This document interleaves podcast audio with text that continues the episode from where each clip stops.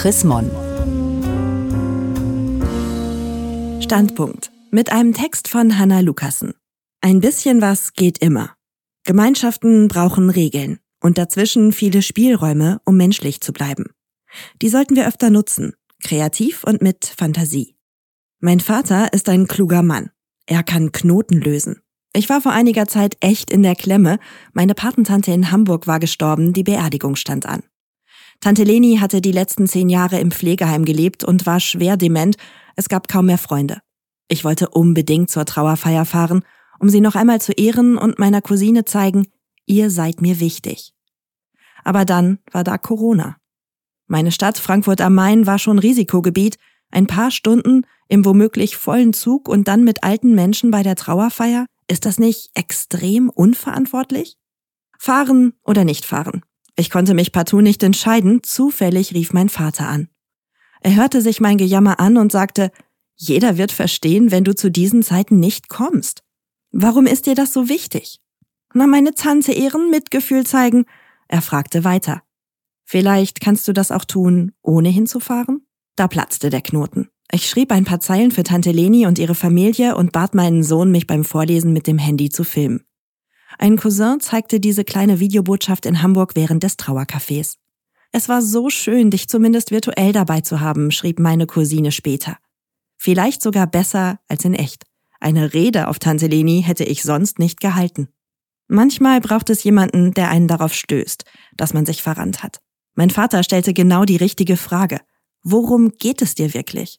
Wenn ich das beantworten kann, weiß ich, was ich festhalten will und was ich loslassen kann. Plötzlich eröffnet sich ein Spielraum. Wir haben oft mehr Möglichkeiten, als wir sehen.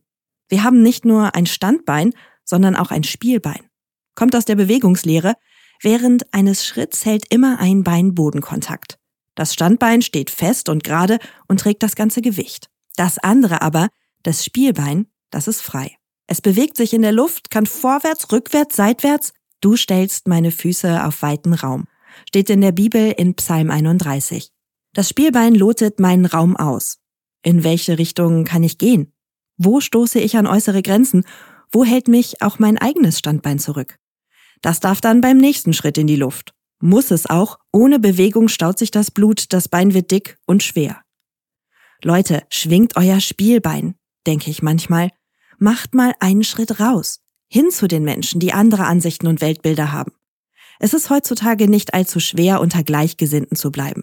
Früher begegneten sich Menschen aus unterschiedlichen Milieus in Vereinen oder am Kneipentresen. Da knallten die Meinungen aneinander und nicht selten eskalierte der Streit. Doch alle wussten, man sieht sich zweimal. Je mehr wir uns über soziale Netzwerke austauschen, umso leichter kann man Andersdenkenden aus dem Weg gehen. Niemand muss sich mehr in seinem Weltbild erschüttern lassen, wenn er nicht will. Blockaden bleiben bestehen, die Fronten verhärten sich weiter und der Ton wird rauer. Wer tote Tiere verspeist, der kann auch gleich Menschen schlachten, müssen sich Fleischesserinnen anhören. Veganer wiederum werden als lustfeindliche Moralapostel abgestempelt. Mütter und Väter, die sich zwischen Beruf und Familie aufreiben, sehen in Vollzeiterziehenden schnell Helikoptereltern oder Latte Macchiato Mütter. Und die schießen scharf zurück. Ich frage mich, warum man Kinder kriegt, wenn einem die Karriere wichtiger ist. Schulmedizin oder Homöopathie. Für oder gegen strengere Corona-Schutzmaßnahmen. Unsere Welt ist voller gegensätzlicher Positionen und viele hüben wie drüben suggerieren, es gibt nur ein Entweder oder. Da ist keine Bewegung, kein Spiel. Unsere Demokratie beruht allerdings darauf, dass sich PolitikerInnen und auch WählerInnen mit anderen Meinungen auseinandersetzen. Und zu Kompromissen bereit sind. Das ist nicht einfach und manchmal ist man ja auch wirklich müde, sich eine andere Meinung anzuhören. Auch hier könnte die Frage meines Vaters Blockaden aufbrechen. Worum geht's der anderen Person wirklich? Was hat sie, was hat ihn geprägt? Welche Erfahrungen hat jemand gemacht, dass er zu dieser oder jener Haltung kommt? Aus Feinden werden dadurch nicht zwangsläufig Freunde, aber erstmal nach dem Warum zu fragen, kann eine Möglichkeit sein, wieder ins Gespräch zu kommen. Wie viel Ordnung, wie viele Regeln und Traditionen braucht es, um eine Gesellschaft zusammenzuhalten? Wie viel Freiheit ist möglich? Darum ringen alle Gemeinschaften seit jeher. In autokratischen Gesellschaften begrenzen die Herrschenden den Spielraum des Einzelnen auf ein Minimum. Manche Menschen lassen sich nicht entmutigen und nutzen kreativ und oft unter Lebensgefahr den kleinen Spielraum, der ihnen bleibt. Wir haben zwischen den Zeilen gespielt und die Zuschauer haben zwischen den Zeilen gehört. Dafür waren die DDR-Bürger hochsensibilisiert, sagt Kabarettist Hans-Günther Pölitz, der 1996 die Magdeburger Zwickmühle gegründet hat. Junge Dornen, Herkuleskeule, Zange, Kugelblitze. Die Namen seiner DDR-Spielstätten zeugen von immer neuen Strategien und Versuchen, den Raum zu dehnen. In demokratischen Gesellschaften kann und sollte man offen über Spielräume verhandeln. Gesetze sind menschengemacht und müssen immer wieder daraufhin überprüft werden, ob sie ihren Zweck erfüllen, ob sie das Zusammenleben so regeln, dass wir friedlich miteinander leben können. Nicht alles ist verhandelbar. Wo Menschen und Minderheiten bedroht sind, müssen Grenzen gezogen werden. Streitfall Kirchenasyl. In Deutschland beherbergen zurzeit 295 evangelische und katholische Kirchengemeinden Asylsuchende, denen die Abschiebung droht. Dadurch versuchen die Kirchen Zeit zu gewinnen um jeden einzelnen Fall sorgfältig zu prüfen. Die Gemeinden berufen sich auf eine lange Tradition und das christliche Gebot, Notleidenden beizustehen. Aber die Kirche ist kein rechtsfreier Raum. Staatsbeamte dürfen auch hier zugreifen. Sie dürfen die Geflüchteten aus den Gemeindehäusern abholen und zur Abschiebung an den Flughafen fahren. Sie tun es aber in der Regel nicht, weil sich Staat und Kirche 2015 geeinigt haben.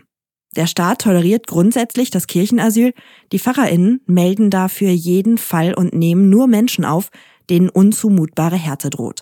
Übersetzt heißt das, beide Seiten verpflichten sich, ihren Spielraum nicht auszureizen. Ein eher weiches Konstrukt, das auch immer wieder gefährdet ist. Manche Gemeinden geben die erforderlichen Infos nicht weiter, Staatsanwälte gehen wegen Beihilfe zum unerlaubten Aufenthalt gegen Kirchenleute vor. Aber der ausgehandelte Kompromiss so zerbrechlich er auch ist, dient der Menschlichkeit. Und er zeigt, Spielräume klug zu nutzen heißt, nicht alles herauszuholen, was geht. Auch nicht im Alltag. Um den Preis für den Dachausbau zu falschen, obwohl der Handwerker eh wenig verdient. Die Freundin, die nie Nein sagen kann, zum dritten Mal zum Babysitten anfragen. Das alles geht, aber wollen wir das wirklich? Spielraum im Privaten, das hat auch mit Leichtigkeit und Experimentierfreude zu tun. Mit Fantasie. Das Spielbein bahnt sich den Weg in den nächsten Schritt, den man gehen könnte, aber nicht muss. Und wenn ich so gar nicht weiß, wohin, dann schwebt es eben einmal ein bisschen länger in der Luft. Die kleine Sally aus der berühmten Comicserie Peanuts macht das vor. Die Sommerferien haben begonnen, das Ferienlager steht an. Bruder Charlie Brown ist schon halb an der Straße, Sally steht noch mit Sack und Pack auf der Türschwelle. Ich weiß nicht, ob ich mit will. Charlie Brown ruft zurück. Entscheid dich endlich, der Bus fährt in fünf Minuten. Da setzt Sally das Gepäck ab und sagt nonchalant, ich komme in sechs Minuten. Gelesen von Mareike Hess, Februar 2021. Mehr Informationen unter www.chrismon.de